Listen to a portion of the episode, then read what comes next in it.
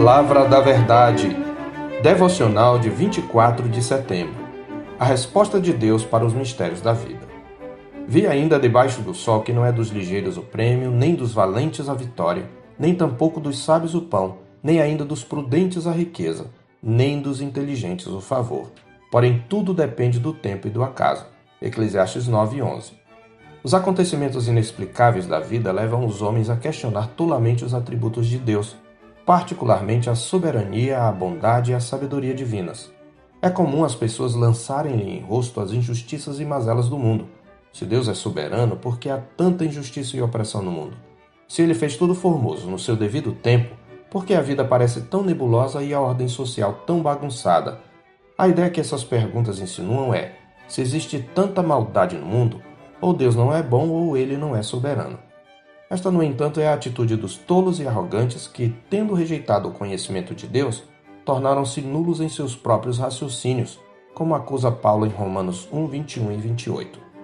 A atitude que se requer daqueles que temem a Deus é diametralmente oposta, pois enquanto para os ímpios os mistérios da vida são loucura e tropeço, para os justos esses mesmos mistérios são a revelação do poder e da sabedoria inescrutável de Deus.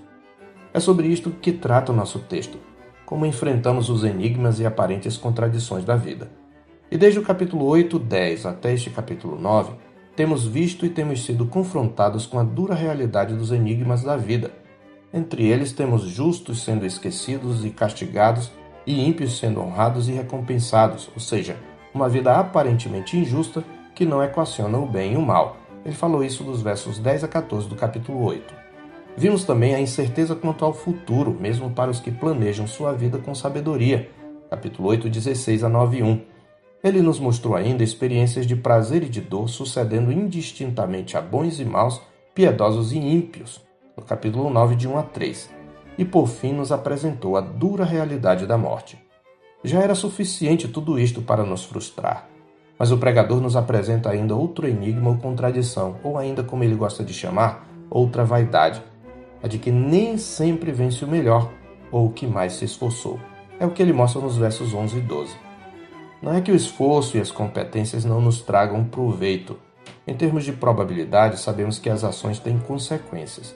Mas a questão é que a lei da probabilidade jamais nos dará 100% de certeza acerca do desfecho da história. Isto nos frustra porque queremos o controle absoluto. A imagem do ex-maratonista Vanderlei Cordeiro de Lima sendo agarrado por um ex-padre irlandês nos Jogos Olímpicos de Atenas em 2004 ficou mundialmente conhecida. Na ocasião, Vanderlei liderava a prova com uma diferença de 150 metros do italiano Stefano Baldini. Nós, brasileiros, que assistíamos eufóricos à corrida, já comemorávamos a vitória. Mas Vanderlei perdeu metade do seu tempo de vantagem quando foi empurrado por Neil Horan terminou com bronze. Não é dos ligeiros a vitória. Nem sempre os ligeiros chegam primeiro, os mais valentes vencem a guerra, os sábios conseguem sustento, os prudentes se tornam ricos ou os inteligentes são favorecidos. A Bíblia, na nova versão transformadora, traz assim o versículo: Observei outra coisa debaixo do sol. Aquele que corre mais rápido nem sempre ganha a corrida, e o guerreiro mais forte nem sempre vence a batalha. Às vezes os sábios passam fome os sensatos não enriquecem e os instruídos não alcançam sucesso. Não pensemos, no entanto, que o pregador se esqueceu daquela perspectiva transcendente que considera que tudo está debaixo da mão soberana e providente de um Deus que tudo fez formoso no seu devido tempo. Antes, ele aponta essa realidade quando afirma que tudo depende do tempo e do acaso, embora à primeira vista nossa tradução faça parecer o contrário. A frase, na verdade, significa que tudo depende do tempo de Deus e de eventos inesperados. Pois tempo aqui se refere ao tempo determinado por Deus para todo o propósito debaixo do sol, ao tempo divinamente estabelecido para cada evento. O pregador já havia utilizado o termo no capítulo 3, onde desenvolveu esta doutrina da providência soberana que estabeleceu o começo, meio e fim de tudo. Já a palavra traduzida por acaso significa, na verdade, circunstâncias inesperadas, referindo-se mais comumente a infortúnios. Assim, o primeiro termo, tempo, aponta para a providência que opera por trás dos eventos, mudando tempos e estações, removendo reis e estabelecendo reis. Já o segundo termo, acaso, aponta para o mesmo evento da perspectiva das mudanças circunstanciais ou contingências que ocorrem debaixo do sol. Como disse Franz Delitzsch em seu clássico comentário do Antigo Testamento, trata-se aqui de circunstâncias que estão além do controle do homem, porém condicionadas por Deus. O ponto é que as épocas da vida são imprevisíveis, inescapáveis e repentinas, como o pregador afirma no verso 13. Pois o homem não sabe a sua hora, como os peixes que se apanham com a rede traiçoeira, e como os passarinhos que se prendem com o laço, assim se enredam também os filhos dos homens no tempo da calamidade, quando cai de repente sobre eles. A questão que tendemos a ignorar é que esses fatos, na verdade, nos lembram da sentença que paira sobre todo mortal são a criação e a história gritando o que a Escritura verbaliza em Romanos 3, 9 e 10. Todos estão debaixo do pecado. Como está escrito, não há justo nenhum sequer. Mas o impacto dessas verdades desconcertantes vai depender de quem você é e de qual sua relação com seu Criador. Já ressaltamos que aquele que teme e serve a Deus não nega os seus atributos, seja a sua bondade, sua soberania ou sua sabedoria. Também não se revolta contra a providência. Antes, diante do mistério divino, ele se humilha, aceitando a finitude. Ele confia e até celebra e adora.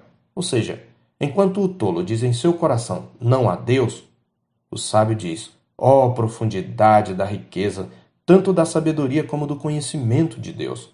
Quão insondáveis são os seus juízos e quão inescrutáveis os seus caminhos.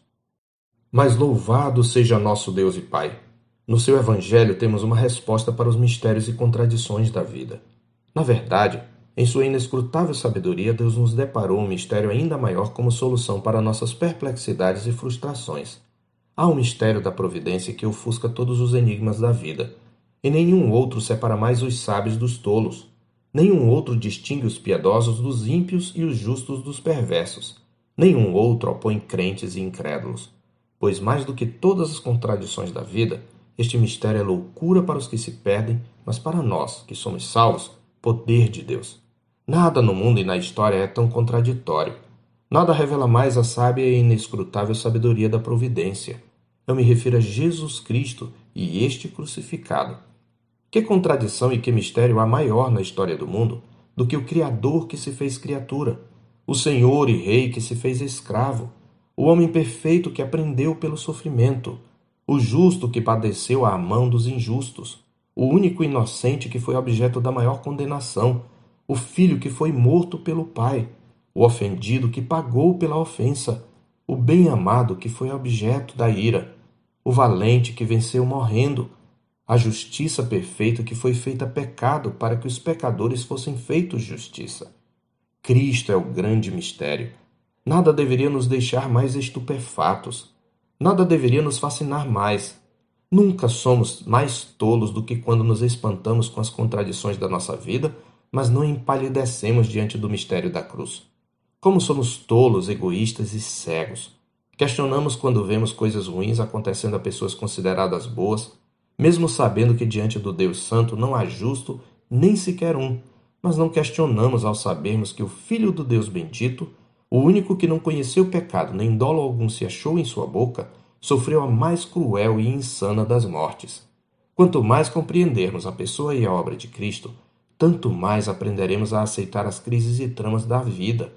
Quanto mais compreendermos o mistério de Cristo, mais aceitaremos a finitude e as perdas e ficaremos menos ansiosos pela nossa vida debaixo do sol. Mais do que isto, aprenderemos a contemplar nos mistérios a sabedoria da providência a rasgar as nossas vestes e adorar, dizendo: Nu saí do ventre de minha mãe, e nu voltarei.